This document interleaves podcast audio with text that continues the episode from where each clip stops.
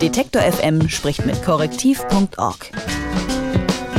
Jede Woche eine Recherche, ein Gespräch.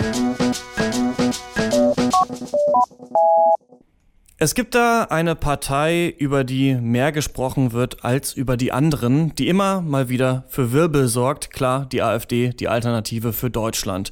Gegründet wurde sie vor etwa vier Jahren und ist inzwischen in elf Bundesländern im Landtag vertreten. Das gemeinnützige Recherchezentrum Korrektiv hat nun ein Buch herausgebracht, das Schwarzbuch AfD. Darin Fakten, Figuren und Finanzen, also alle möglichen Hintergründe zur Partei. Einer der Autoren ist Markus Benzmann von Korrektiv und er ist jetzt bei mir in der Leitung, um mir einen Einblick zu geben. Hallo, Herr Benzmann. Einen schönen guten Tag.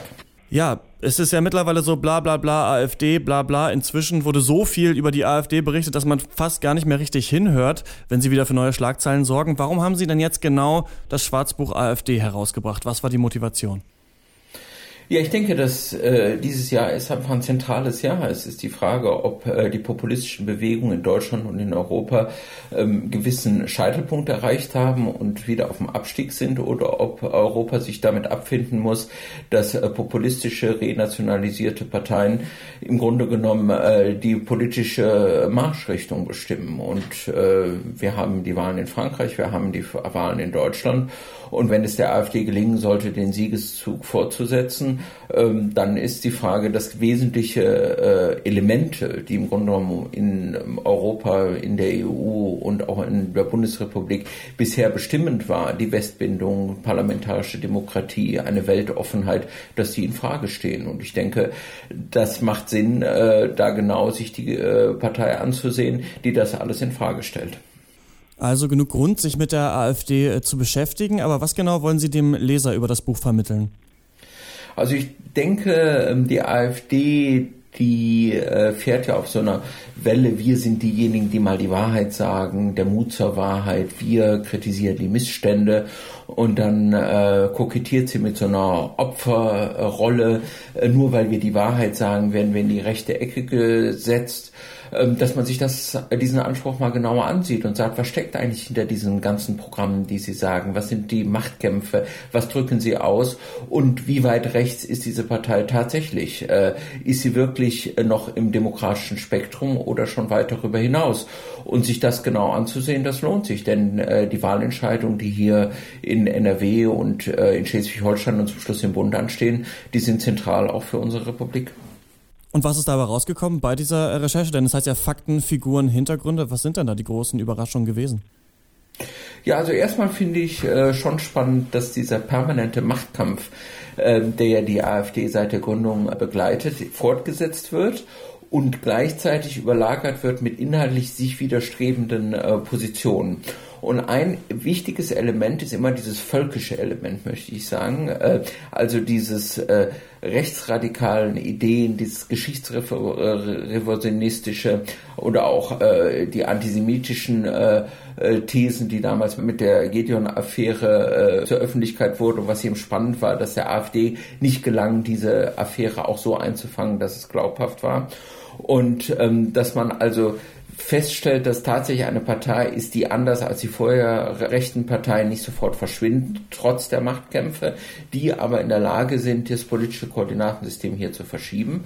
Und was ich auch spannend fand, die widerstrebenden äh, Inhalte, die sie haben. Also auf der einen Seite versuchen sie sich als Partei des kleinen Mannes zu generieren, aber auf der anderen Seite ist das Programm äh, immer noch zutiefst wirtschaftsliberal, dass äh, im Grunde genommen, wenn diese Steuervorstellungen durchgesetzt werden, eher die Wohlhabenden als der Geringverdienenden dienen.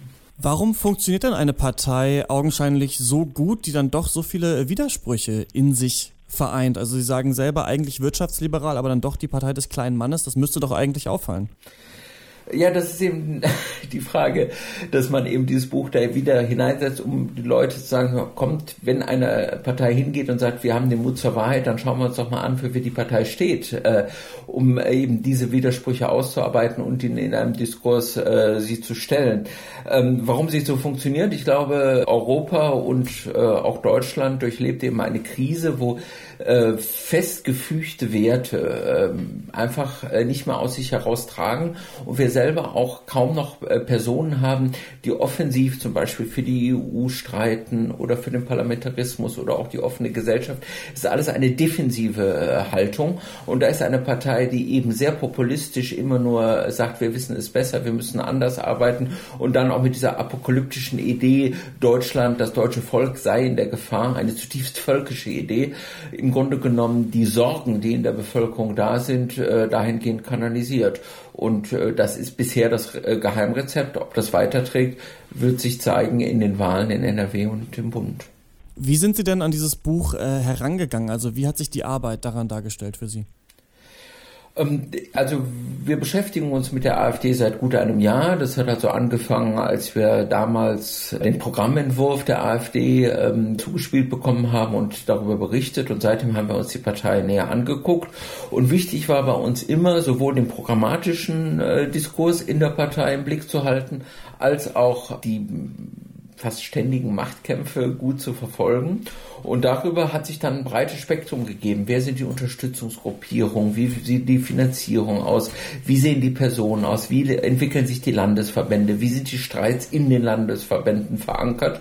Und da haben wir dann gesagt, so jetzt versuchen wir das mal äh, zusammenzuführen. Und das ist also Gemeinschaftsarbeit von unserem äh, Recherchebüro Korrektiv, ähm, wo wir versucht haben, all diese Aspekte in diesem Schwarzbuch zusammenzufügen.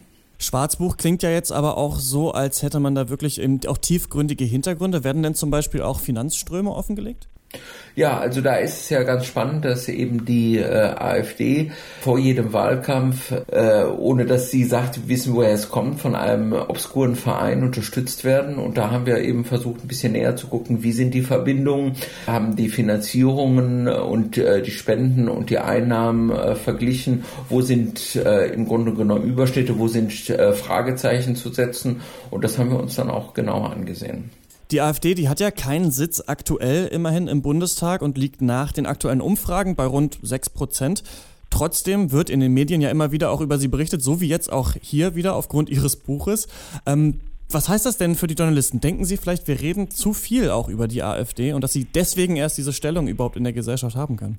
Also ich glaube, man muss das die AfD schon als äh, politische Tatsache begreifen. Sie ist da, sie ist in den Landtagen. Nur man muss vielleicht anders mit ihnen reden. Also man äh, muss, glaube ich, nicht, weil wir das ja auch geschrieben haben, über das Stöckchen springen, was sie hinhalten, also die gezielte Provokation, die sie wählen, sondern äh, auf die Aussagen, die sie machen und auf die Inhalte und auf die Machtkämpfe und auf die Hintergründe genau hinschauen, um dann im Grunde genommen dieses, diese große Flagge, wir retten das deutsche Volk, wir haben den Mut zur Wahrheit, wir wir äh, prangern die Missstände an, dass man das halt äh, entlarvt und genau äh, analysiert. Und äh, wenn man das macht, äh, dann muss man das natürlich tun, weil äh, wenn es der AfD gelingen sollte, sich äh, langfristig im politischen, in der politischen Realität, in den politischen Parlamenten zu verankern, dann haben wir ein anderes Europa und eine andere Republik. Also anstelle die Aussagen der AfD einfach für bare Münze zu nehmen, vielleicht lieber entlarven. Markus Benzmann von Korrektiv hat mit einigen Kollegen das äh, Schwarzbuch AfD verfasst und uns einen kleinen Einblick gegeben. Vielen Dank für das Gespräch, Herr Benzmann. Ich bedanke mich auch. Detektor FM spricht mit korrektiv.org. Jede Woche eine Recherche, ein Gespräch.